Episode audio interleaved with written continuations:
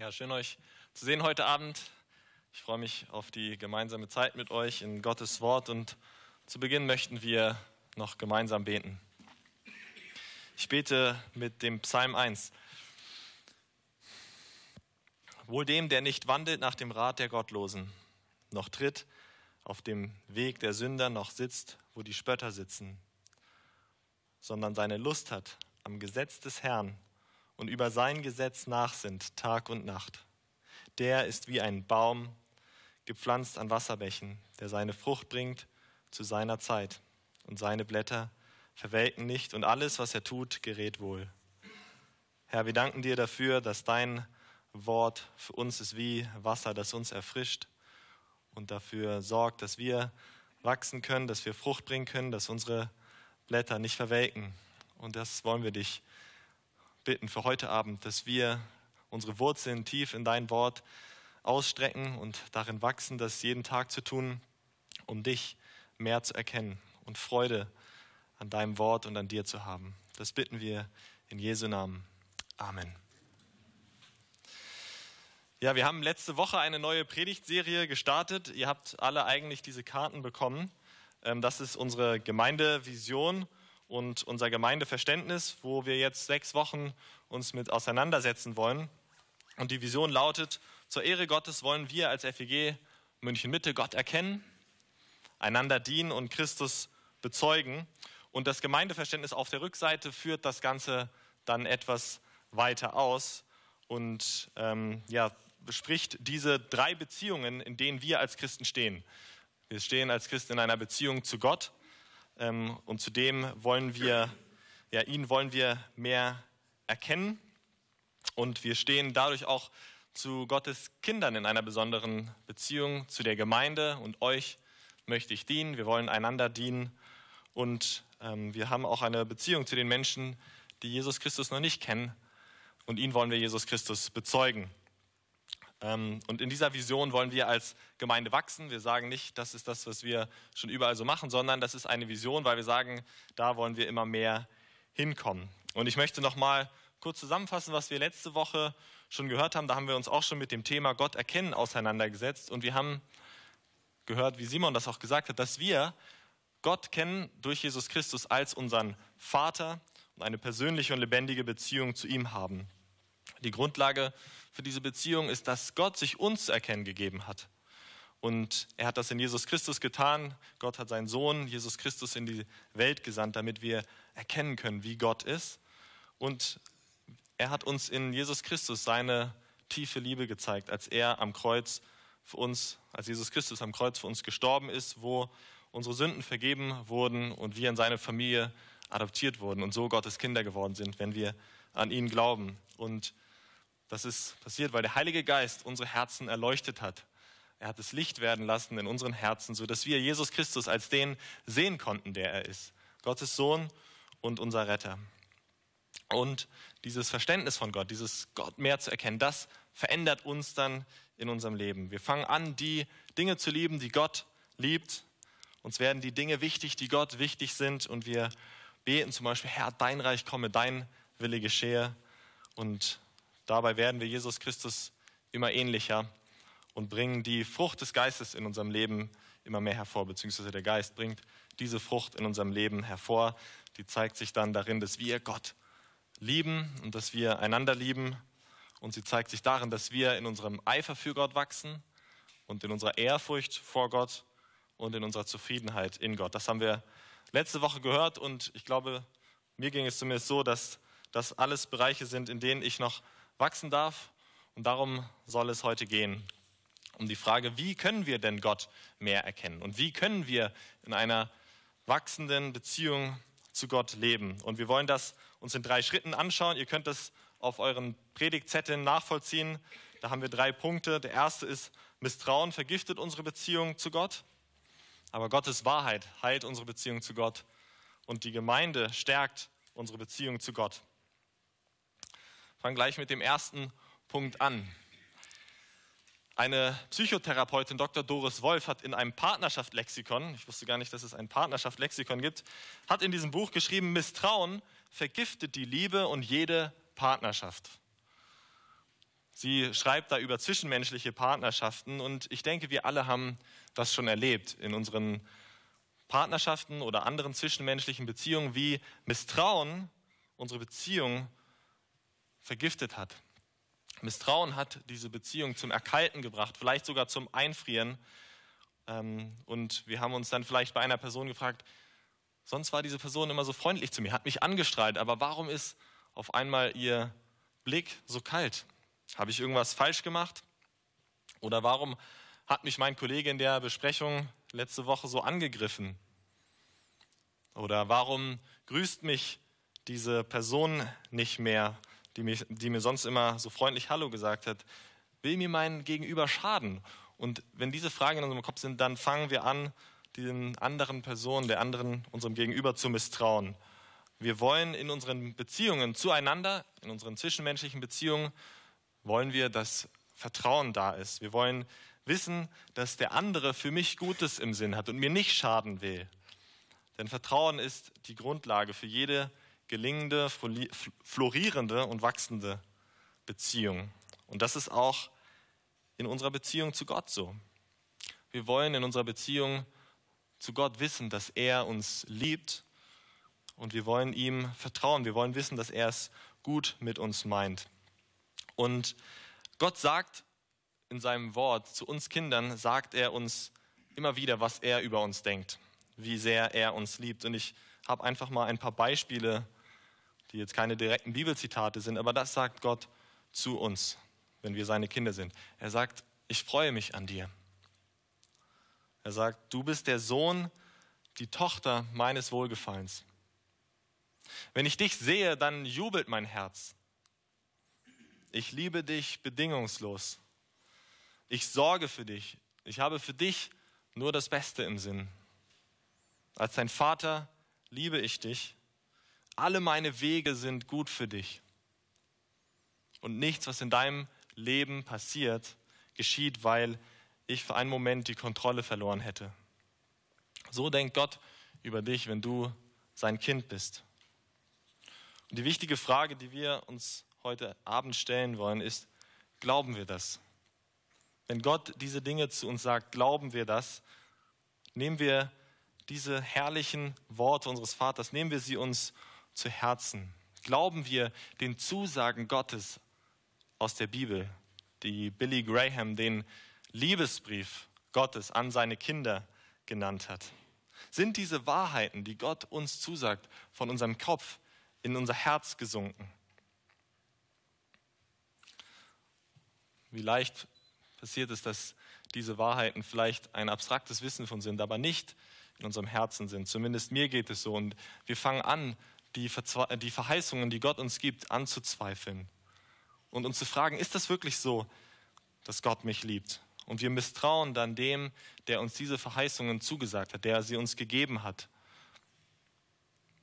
Von Anfang an, als Gott die Menschen geschaffen hatte, hat er den Menschen seine Liebe mitgeteilt und so mit ihnen geredet. Und ich möchte mal in eigenen Worten das sagen, wie Gott mit Adam und Eva geredet haben könnte. Es sind auch wieder keine Bibelzitate, aber so, ja, so spricht er mit Adam und Eva. Er sagt ihnen, als er diesen Garten Eden geschaffen hat. Er sagt ihnen, ich gebe euch diesen ganzen Garten, genießt, genießt alles, was hier ist.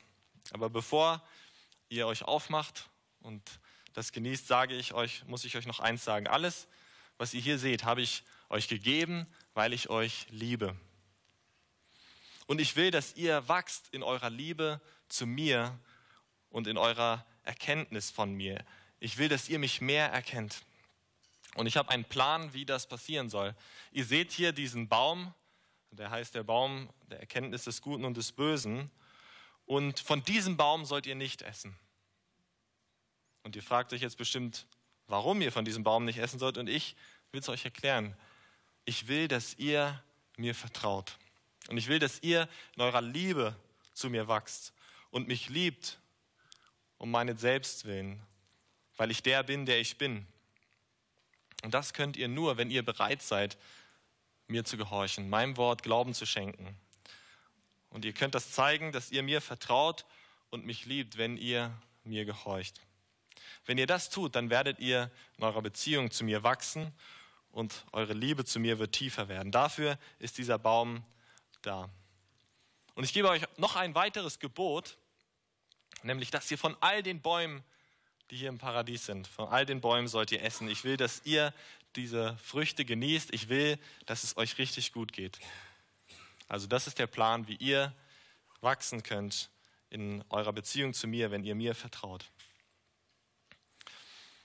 Aber die Schlange sprach auch zu Adam und Eva und sie sagte den beiden etwas ganz anderes. Sie stellt Gottes Güte und Gottes Liebe in Frage und erzählt Adam und Eva stattdessen eine Lüge. Sie verdreht Gottes Wort und bringt Adam und Eva dazu, nur auf dieses eine negative Gebot zu schauen, auf das Verbot, was Gott ihnen gegeben hatte, von diesem Baum zu essen. Und die Schlange bringt die beiden dann dazu, zu glauben, dass Gott ihnen etwas vorenthält. Dass er letztlich nichts anderes als ein strenger Gesetzgeber und Richter ist und nicht ein liebender Vater. Meint ihr wirklich, dass Gott euch liebt? Wie kann das sein, wenn er euch verbietet, von diesem leckeren Baum zu essen? Er gibt euch gar nichts und fordert doch von euch, dass ihr ihm gehorcht. Und letztlich erzählt die Schlange Adam und Eva, dass die Lüge, dass man sich Gottes Liebe verdienen muss. Und sie erzählt ihnen die Lüge, dass Gott zu dienen und für ihn zu leben letztlich nicht Freude bringt. Und unsere größte Freude ist, wir haben das vorhin gesungen, das Höchste meines Lebens, dich zu kennen, dir zu dienen, dir zu, dich zu lieben. Und die Schlange sagt, nein, das ist nicht so, sondern Gott zu dienen, das ist eine Last, eine Qual. Und Adam und Eva, anstatt Gott zu vertrauen, misstrauen ihn und glauben der Lüge stattdessen. Durch Sünde, durch dieses Misstrauen wird die Beziehung zu Gott zwischen Adam und Eva und Gott vergiftet und sie wachsen nicht in ihrer Beziehung, wie Gott es sich für sie gedacht hat, sondern sie werden aus seiner Gegenwart verbannt. Aber das ist nicht nur Adam und Evas Geschichte, sondern das ist unsere Realität jeden Tag. Spricht die Schlange nicht auch täglich zu uns, um unsere Beziehung zu Gott zu vergiften und Misstrauen zu sehen? uns abzubringen davon, in Gott unsere Zuversicht und unsere Freude zu finden. Wie oft hat die Schlange uns schon versucht, weiszumachen, dass Gott zu dienen nicht unsere größte Freude ist? Wie oft haben wir vielleicht schon vor dem Gottesdienst gedacht, ah, jetzt muss ich Sonntagabend schon wieder in den Gottesdienst gehen und das sind die Gedanken, die die Schlange in unseren Kopf sät, die uns weismachen möchte, dass Gott zu dienen nicht unsere Freude ist, sondern eine Last und eine lästige Pflicht. Also diese Widersacher, diese Angriffe des Widersachers sind real und deshalb meint es Paulus total ernst, wenn er im Epheserbrief schreibt, zieht die ganze Waffenrüstung Gottes an, damit ihr standhalten könnt gegenüber den listigen Kunstgriffen des Teufels. Und ich kenne das. Alex, sei doch nicht so naiv und glaub, dass Gott sich wirklich an dir freut. Warum sollte er sich an dir freuen? Schau dir doch dein Leben mal an, wie oft du Gott enttäuscht hast. Und du weißt doch ganz genau, dass er in dein Herz hineinschauen kann und dort sieht, wie wenig Freude du an ihm hast. Ja, wenn du es schaffst, ihm treu zu sein und ihm treu zu dienen, ein guter Christ zu sein, dann, dann wird er sich vielleicht an dir freuen. Aber so wie dein Leben gerade aussieht, da bist du noch sehr weit davon entfernt. Also versuche es erst gar nicht. Das sind Gedanken, die, die manchmal sehr real für mich sind und die Satan versucht in mein Herz zu sehen. Und wenn ich diesen Lügen glaube, dann hat Satan sein Ziel erreicht, dass ich Gottes Liebe für mich anzweifle und ihm misstraue. Und wenn das passiert, dann kann ich Gott nicht mehr erkennen. Dann kann ich ihn nicht mehr erkennen und nicht in meiner Beziehung zu ihm wachsen. Aber wenn ich ihm vertraue, sowohl in den Zusagen, die er mir sagt, als auch in den Geboten, die er mir gibt und ihm beim Wort nehme, dann erkenne ich Gott mehr und wachse in meiner Beziehung zu ihm. Wir müssen lernen, wirklich die, gegen die Angriffe des Teufels uns zu verteidigen, das Schwert des Geistes zu nehmen, sonst wird uns ja, sonst wird uns Satan außer Gefecht setzen, uns unbrauchbar machen für Gottes Reich und uns dazu bringen, dass wir in unserer Beziehung zu Gott stehen bleiben und stagnieren, aber nicht wachsen und ihn mehr erkennen. Und das einzige Gegengift gegen diese Lügen, das einzige, was wirklich hilft und wirksam ist, ist die Wahrheit. Ist die Wahrheit Gottes. Und Jesus Christus sagt im Johannesevangelium, wenn ihr bleiben werdet an meinem Wort, so seid ihr wahrhaftig meine Jünger und werdet die Wahrheit erkennen und die Wahrheit wird euch frei machen. Nur die Wahrheit kann uns von den Lügen Satans, von dieser Schlinge und von der Sklaverei der Sünde befreien. Aber nicht irgendeine abstrakte, kalte Wahrheit, sondern die Wahrheit, dass Gott uns liebt. Und diese Wahrheit müssen wir deshalb immer und immer wieder hören. Deshalb singen wir auch im Gottesdienst so viele Lieder darüber, wie sehr Gott uns liebt und was er getan hat, um uns zu lieben. Weil wir das immer wieder brauchen, jeden Sonntag neu. Dass unser himmlischer Vater uns bedingungslos liebt und dass wir nichts tun können, was das verändert. Und dass wir, egal was wir machen, ob wir, auch ob wir in unserer Beziehung zu ihm wachsen, ob es uns gelingt, ihn mehr zu erkennen, auch das wird nichts daran ändern, dass Gott uns mehr liebt oder weniger liebt. Gott liebt dich. Und nur die Gewissheit über seine Liebe zu uns wird dieses Misstrauen, was wir oft noch gegenüber Gott haben, brechen können. Immer wieder werden wir, ja, brauchen wir es, dass wir die Liebe Gottes hören. Wir müssen sozusagen jeden Tag ein Bad in der Liebe Gottes nehmen, um uns selber dessen zuzusichern, dass Gott uns wirklich liebt. Martin Lloyd Jones hat mal gesagt, das größte Problem unserer, unserer Unglück oder unseres Unglücklichseins ist, dass wir zu sehr auf die Stimme in unserem Herzen hören, als selber zu uns zu predigen und uns selber die Wahrheit zuzusagen. Und das müssen wir lernen, diese, diese Wahrheit uns zuzuführen und Gottes Liebe uns zu vergewissern. Nur wenn wir begreifen, dass Gott uns wirklich wohlgesonnen ist, lernen wir ihm mehr zu vertrauen und unser Leben an seinem Willen auszurichten. Kevin de Jan sagt, das Geheimnis des Evangeliums ist, dass wir mehr für Gott tun, wenn wir weniger hören, was wir alles für Gott tun müssen und mehr hören, was Gott alles schon für uns getan hat. Und das ist zunächst erstmal gegen unsere menschliche Logik. Weil wir denken, wenn wir einander sagen, ja, ihr müsst nichts tun für Gott, dann tun wir auch nichts für Gott. Dann handeln wir gegen seinen Willen. Aber wir denken dann, wir müssen irgendwie Gott bei der Stange halten und ähm, uns seine Liebe verdienen. Ähm, aber das ist letztlich die, die Logik der Schlange. Wer so denkt, dass der hat noch nicht begriffen, dass wirklich, der hat noch nicht begriffen, wovon Gott uns befreien möchte, dass Gott uns von unserer Sünde befreien möchte. Und wer die Gnade Gottes, die Liebe Gottes als eine Genehmigung oder als eine Erlaubnis nimmt zu sündigen, der hat noch nicht begriffen, dass Sünde wirklich Sklaverei ist. Wie könnte ich, wenn Gott mich davon befreien möchte, wie könnte ich dann zurückgehen zu meiner Sünde und weiter darin leben? Gottes Gnade streicht nicht nur die Schuld in unserem Leben durch, die Schuld vor Gott, sondern Gottes Gnade möchte uns auch von, der, von dem Schmutz und von dem Schaden und von der Sklaverei der Sünde befreien. Und wer meint, Gottes Vergebung angenommen zu haben und dann sagt, ja, danke Gott und jetzt lebe ich einfach weiter in der Sünde, der hat noch nicht begriffen, wozu Jesus Christus gestorben ist. Nämlich um uns gerecht zu machen und um uns zu zu reinigen.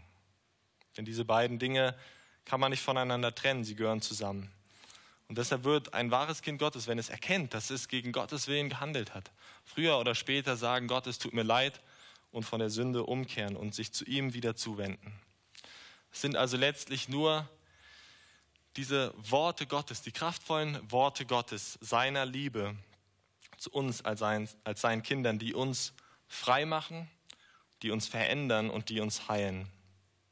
Gottes Wort ist für uns nicht nur eine Information, wo wir sagen, ah, so ist Gott, sondern Gottes Wort wirkt in unseren Herzen Transformation. Gott sagt in Jeremia, ist mein Wort nicht wie ein Feuer, spricht der Herr, und wie ein Hammer, der Felsen zerschmeißt? Gottes Wort hat Kraft. Gott spricht und es geschieht. Jesus steht den Sturm mit einem Wort und er weckt Lazarus von den Toten auf mit seinen Worten. In Jesaja sagt Gott über sein Wort, es wird nicht leer zu mir zurückkehren, sondern es wird ausrichten, was mir gefällt und durchführen, wozu ich es gesandt habe.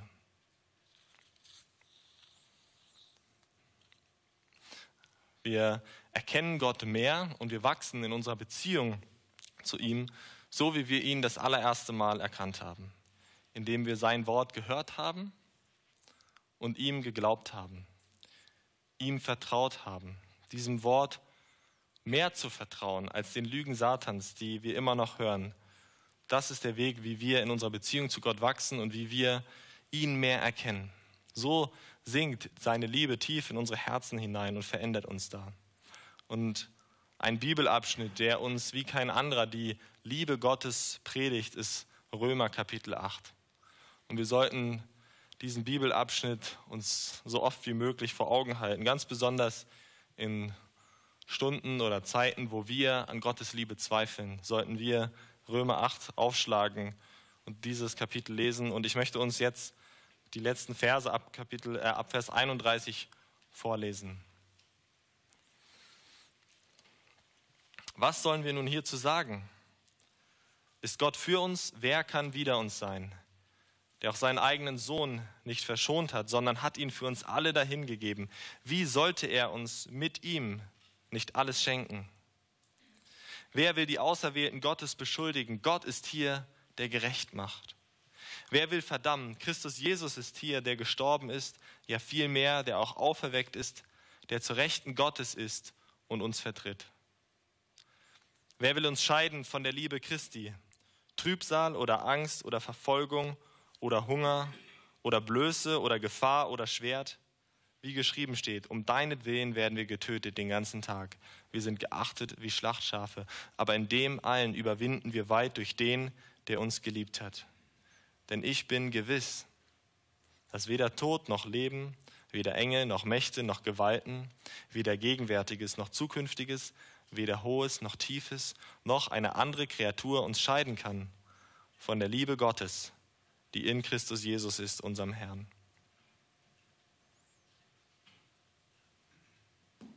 Wenn wir an Gottes Liebe zu uns zweifeln, dann gibt es eine Sache, die wir tun sollen und tun können zum Kreuz schauen, wo Jesus Christus für uns gestorben ist. Dort zeigt Gott uns seine Liebe, als Jesus Christus für uns gelitten hat. Wir haben das vorhin gesungen, Mann der Schmerzen. Da zeigt Gott, wie sehr er uns liebt. Und wenn er uns so geliebt hat, wie sollte er uns mit Christus nicht alles schenken? Wie sollte er nicht alles andere tun, um uns auch zu lieben? Und wenn Satan uns anklagt, dann sage ich, ja, ich weiß, dass ich in mir unwürdig bin, aber da ist einer, der ist würdig, Jesus Christus. Er ist für mich gestorben. Er hat für mich den Preis der Sünde bezahlt. Er ist für mich auferstanden und er sitzt jetzt zur Rechten Gottes und vertritt mich beim Vater. Es gibt keine tiefere Art, Gottes, Gott mehr zu erkennen, als die Wahrheit seiner Liebe tief in unseren Herzen zu haben und zu erleben, wie real und wie herrlich und wie süß Gottes Liebe für uns ist. Wir haben gehört, dass wir in diesem, in diesem Kampf stehen, dass wir eigentlich in einem feindlichen, in einer feindlichen Umgebung wachsen müssen. Wir haben gehört, dass wir immer noch angegriffen werden vom Satan, dass auch, wie wir es in Römer 8 gelesen haben, ähm, Trübsal oder Angst oder Verfolgung oder Hunger oder Blöße oder Gefahr oder Schwert, dass sie uns betreffen als Christen. Wir sind davon nicht frei. Deshalb sind wir Bäume, die letztlich in einer ja, unter extremen Bedingungen wachsen müssen. Bäume, die unter Hitze und Frost und Wind und Wetter wachsen müssen. Aber wie wir das am Anfang in Psalm 1 den wir gebetet haben, wie wir es da gehört haben, wenn unsere Wurzeln tief hinunterreichen in Gottes Wort und da sich das Wasser holen, was sie brauchen, dann können wir wachsen und dann können wir Frucht bringen. Die Wahrheit aus Gottes Mund lässt uns in unserer Beziehung zu ihm wachsen. Und deshalb wollen wir beständig und demütig auf Gottes Wort hören. Das ist einer der Punkte, die wir hier auf unserem Visionszettel sehen. Wir erkennen Gott und seine Liebe zu uns nur in tieferer Weise, wenn er zu uns spricht durch sein Wort. Diese, diese Erkenntnis Gottes und diese Liebe Gottes kommt nicht auf magische Weise einfach in unsere Herzen, sondern wir müssen Gottes Wort aus der Bibel hören. Es lesen, es in der Predigt hören, es einander zusprechen. Dass wir Gott durch sein Wort mehr erkennen. Und jetzt kommen wir zu dem Text, den uns Stefan vorgelesen hat und den ihr in euren Predigtnotizen habt. Das sehen wir auch in Epheser Kapitel 4. Und in Epheser Kapitel 4 sehen wir, wie dieses Thema, was unser, ja, unserer Vision entspricht, Gott zu erkennen und in ihm zu wachsen, wie dieses Thema mit einem anderen Thema verbunden wird, nämlich dem Thema der Gemeinde. Paulus sagt uns hier, dass dieses Wachstum und dieses Gott mehr erkennen im Kontext der Gemeinde stattfindet. Und deshalb ist unser dritter Punkt, Gemeinde stärkt unsere Beziehung zu Gott. Denn die Gemeinde ist letztlich die Gemeinschaft derer, die Gott tatsächlich erkannt haben, die seine Liebe geschmeckt haben, wo wir deshalb dieses Wort der Wahrheit hören können und daran erinnert werden, wie, wenn wir unsere Geschwister anschauen, wie uns dieses Wort verändert. Wir sehen, wow, dieser, dieser Bruder, diese Schwester, die hat Gottes Wort gehört und schau, welche Veränderung das in seinem Leben gemacht hat, wie er seine Hoffnung auf Jesus setzt Deshalb brauchen wir diese Gemeinde, um uns immer wieder nicht nur an das Wort zu erinnern, sondern auch zu ermutigt, ähm, ermutigt zu werden, die, die Auswirkungen dieses Wortes im Leben unserer Geschwister zu sehen. Wir brauchen die Gemeinde, um in unserer Beziehung zu Gott gestärkt zu werden. Letztlich können wir in der Gemeinde deshalb ehrlich sein mit den Kämpfen, die wir haben. Wir verstehen die Kämpfe, die wir durchgehen. Ich habe von meinem Kampf am Anfang ein bisschen gesprochen. Wir alle haben unterschiedliche Kämpfe, aber wir wissen, dass wir Kämpfe haben und so werden wir verstanden von unseren Geschwistern. Wir können in ja, vertrauten Gesprächen unsere Masken ablegen und bekennen, ja, ich bin ein Sünder, ich brauche Hilfe. Und in der Gemeinde bekommen wir diese Hilfe, weil dort Gottes Wahrheit verkündigt wird. Im Epheserbrief sagt Paulus, die Gemeinde ist die Säule der Wahrheit und wir können mit anderen in Gemeinschaft wachsen. Ich habe noch nie in meinem Leben einen Christ gesehen, der in seiner Beziehung zu Gott gewachsen ist und nicht Teil einer Gemeinde war. Wir wollen einige kurze Beobachtungen an dem Text machen und ich habe den Text ausgewählt nicht, weil ich sage, das ist alles schon so Realität in unserem Leben und jetzt hören wir dieses Wort und sagen, okay, abgehakt und weiter zum nächsten Thema. Der Sinn von dieser Vision ist wirklich zu sagen, okay, was ist unser Ziel? Wo wollen wir hinkommen? Und meine Frau hat mir das heute Nachmittag gesagt, wir haben kurz über die Predigt gesprochen und sie hat gesagt, ja Alex, du hast gesagt, so, so ist Gemeinde. Du hättest mehr sagen sollen, das ist wirklich unser Ziel, wo wir hinkommen wollen und deshalb kann ich es heute Abend besser machen. Also wenn wir diese Gedanken über Epheser 4 uns anschauen, dann sagen wir, hey, wäre das nicht schön, wenn unsere Gemeinde so ist? Wollen wir da nicht gemeinsam hinwachsen? So stellt sich Gott Gemeinde vor und so gibt er uns eine Anleitung, wie wir in unserer Beziehung zu ihm wachsen können. Also einige Beobachtungen an dem Text in Epheser 4. Ihr könnt ihn gerne in euren Notizen aufschlagen. Erstens kollektives Wachstum und individuelles Wachstum. Und das ist ganz spannend, wenn wir über unsere Beziehung zu Gott nachdenken, dann denken wir als allererstes erstmal über mein Wachstum, über meine persönliche Beziehung zu Gott. Ich möchte wachsen.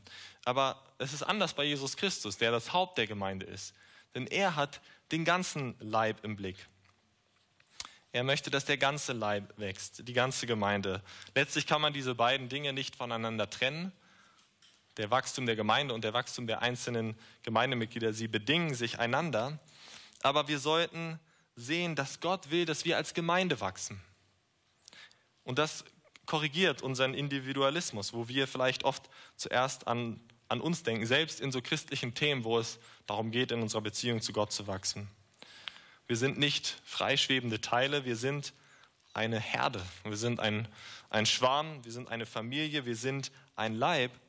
Und der Leib soll wachsen, nicht nur die einzelnen Körperteile. Wir sehen das in dem Text an den ganzen Formen, dass es im Plural geschrieben wird. Zum Beispiel sehen wir das in Vers 13, wo Paulus schreibt, bis wir alle, bis wir alle hingelangen zur Einheit des Glaubens und der Erkenntnis des Sohnes Gottes. Das Wort Einheit bezieht sich sowohl als Einheit des Glaubens und Einheit der Erkenntnis des Sohnes Gottes. Gott will, dass nicht nur einige wachsen in ihrer Erkenntnis Gottes, sondern er will, dass wir gemeinschaftlich in unserer Erkenntnis Gottes wachsen, dass wir ihn gemeinsam mehr erkennen. Und damit wir gemeinsam wachsen können, damit wir diese Einheit haben, müssen wir miteinander eng verbunden sein. Die Körperteile können nicht einfach überall in der Welt rumfliegen, sondern wir müssen wirklich zusammen sein und regelmäßig zusammenkommen. Und deshalb haben wir uns vorgenommen, das ist auch auf diesem Visionszettel oder Gemeindeverständnis, lese ich uns nochmal vor, wir wollen unsere gemeinsamen Gottesdienste und Treffen zu einer hohen Priorität machen. Und ich bin froh, dass ihr heute Abend diesen Gottesdienst zu eurer Priorität gemacht habt. Und ich möchte euch darin ermutigen, das weiterzumachen und zu sagen, ja, ich will in meiner Beziehung wachsen zu Gott, aber ich will vor allem auch, dass die anderen, meine Geschwister in ihrer Beziehung zu Gott wachsen. Und dafür muss ich da sein, um sie zu ermutigen, damit wir gemeinsam wachsen können. Ich kann mir vielleicht irgendwo dann noch online etwas anhören, aber dann wachse ich nicht gemeinsam mit meiner Gemeinde. Dann wächst nicht der Leib, sondern dann wachse nur ich. Und so sollten wir wirklich sagen, ich bin am Sonntagabend, bin ich in dieser Gemeinde. Das ist eine Verabredung, die in meinem Kalender steht und wenn ich nicht krank bin oder nicht vielleicht außerhalb der Stadt bin, dann komme ich zur Gemeinde, um das eine Priorität zu machen. Das haben wir uns als Gemeinde vorgenommen und dazu möchte ich euch wirklich ermutigen, damit wir gemeinschaftlich wachsen können. Das Ziel dieses Wachstums ist, Gott mehr zu erkennen, ist Erkenntnis des Sohnes Gottes. Und Paulus hat in seinem Brief an die Epheser schon zweimal genau für diese Sache gebetet. In Kapitel 1 ab Vers 15 und in Kapitel 3 könnt ihr euch vielleicht die Tage nochmal durchlesen, wie er das zu seinem Gebetsanliegen macht. Dafür zu, zu beten, dass sie Gott mehr erkennen. Und dann sagt er ihnen, dass das wirklich das Ziel ihres Gemeindelebens ist. Und so können auch wir, wenn wir für die Gemeinde beten, ähm, können wir das zu unserem Gebetsanliegen machen, dass wir ähm, in unserer Erkenntnis des Sohnes Gottes wachsen. Christus mehr zu erkennen heißt wirklich zu erkennen, mehr zu erkennen, wer er ist, was er für uns getan hat und ähm, ihm ähnlicher zu werden. Der ganze Leib soll zu ihm als dem Haupt hinwachsen. Und letztlich ist das ähm, ja diese Mündigkeit, wie Stefan es genannt hat, oder diese Reife im Glauben, diese Festigkeit.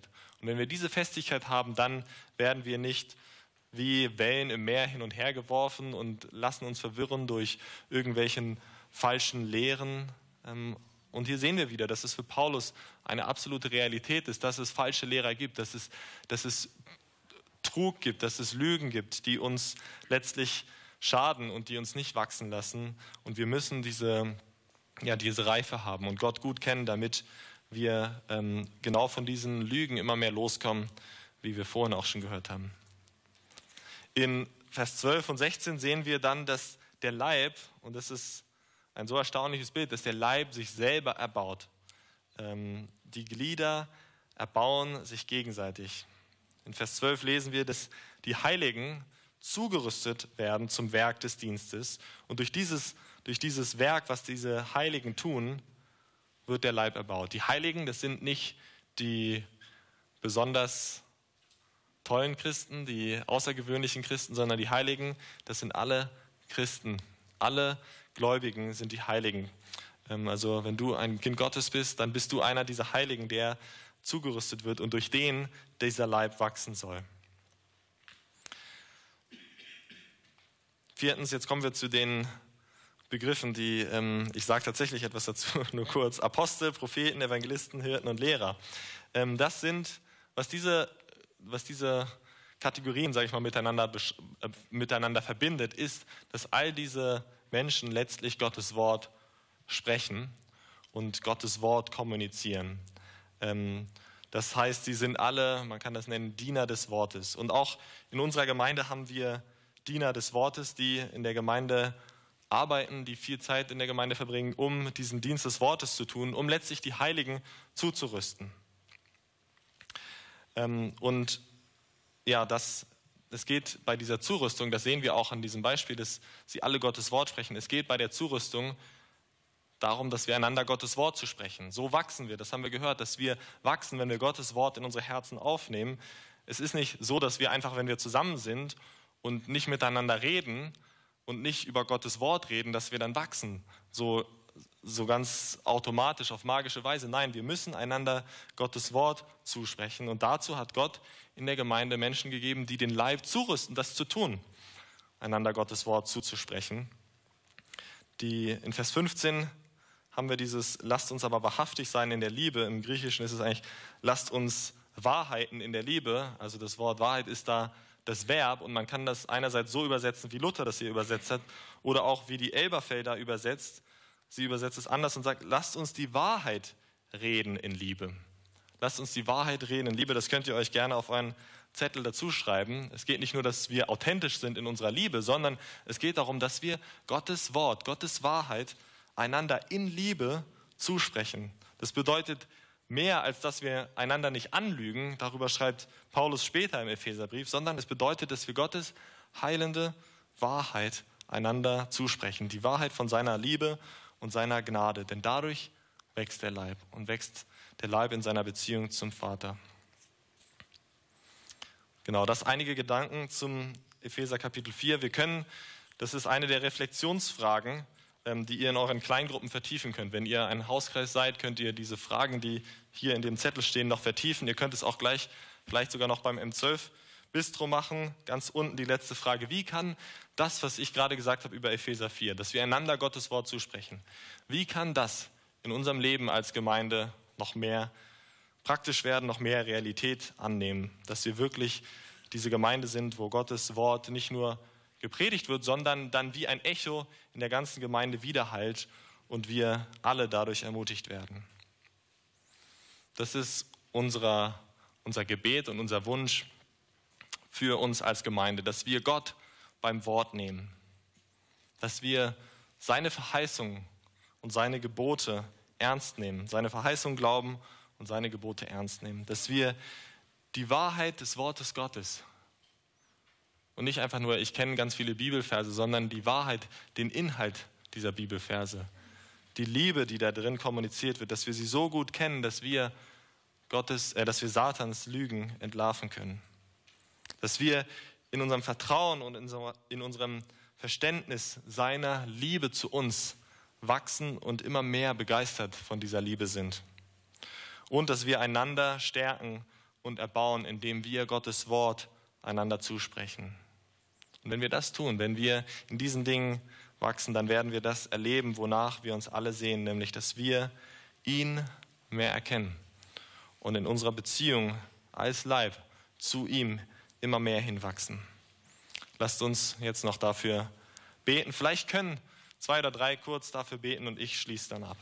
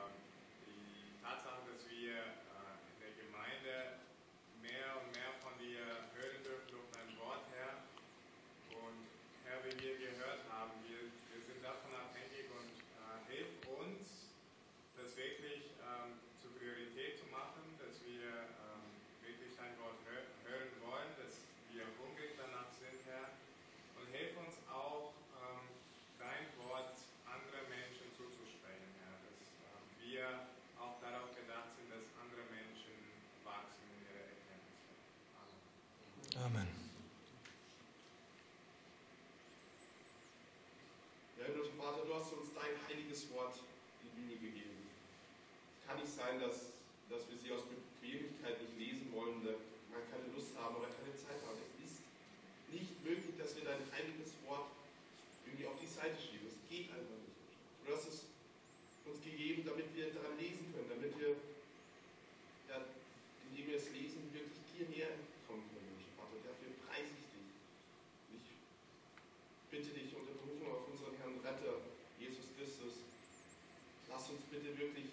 Verlangen haben, dein Wort zu lesen in der Gemeinschaft, aber auch alleine zu Hause. Lass uns wirklich deine ja, süßen Worte, deine heiligen Worte nicht nur in unser Kopf bringen, sondern auch in unser Herz.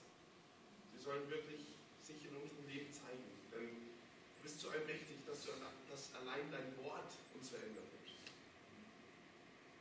Dafür preise dich in Ewigkeit herrlich. Amen. Amen. Und Herr, wir wollen auch dafür beten, dass, dass diese Ausstrahlungskraft deiner Liebe in ganz Menschen zu spüren ist, in den Gemeinden. Und auch da, wo die Außendienstler unterwegs sind, soll diese Liebe spürbar sein im Alltag. Herr, wir danken für die Möglichkeit, dass es Menschen gibt, die diese Liebe hinaustragen. Amen. Herr, wir bitten dich, dass du uns immer mehr erleuchtest durch deinen Heiligen Geist. Das passiert, wenn wir auf dein Wort hören und so wollen wir dich bitten, dass du diese Worte deiner Wahrheit, die Worte deiner Liebe in unseren Herzen tief verankerst, dass wir nicht mehr daran zweifeln, dass du es gut mit uns meinst, sondern jeden Tag wissen, dass du uns liebst und wir dir absolut vertrauen können und wir alles, was du uns sagst, glauben können und danach leben können, weil es wirklich ein guter Weg für uns ist, wenn wir mit dir leben. Dass es keine Last ist oder eine Pflicht, sondern die größte Freude. Es ist das Höchste, dich zu kennen. Und wir wollen dich bitten, dass wir dieses Privileg immer mehr begreifen und danach leben, dass wir in allem, was wir sind, danach streben, dich mehr zu erkennen. Und dass wir das als Gemeinde tun, dass wir immer mehr eine Gemeinde werden, wo wir auf dein Wort hören, wo wir einander dieses Wort, diese Wahrheit in Liebe zusprechen, sodass wir erleben können und darüber staunen können, wie du uns als Leib wachsen lässt, zu dir hin, dass wir dir immer ähnlicher werden und du durch uns geehrt wirst, durch unser Leben. Darum wollen wir dich bitten, dass du das tust. Wir wissen, dass wir uns das vornehmen können, aber du musst uns auch das Vollbringen schenken. Du musst uns schenken, dass wir, ähm, ja, dass wir danach leben. Bitte wirke du mit deinem Heiligen Geist in uns und lass uns mehr zu dir hinwachsen. Amen. Wir wollen jetzt noch zwei Lieder gemeinsam singen. Lasst uns nochmal dazu aufstehen. Das erste heißt Knowing You, Jesus, dich erkennen, Jesus.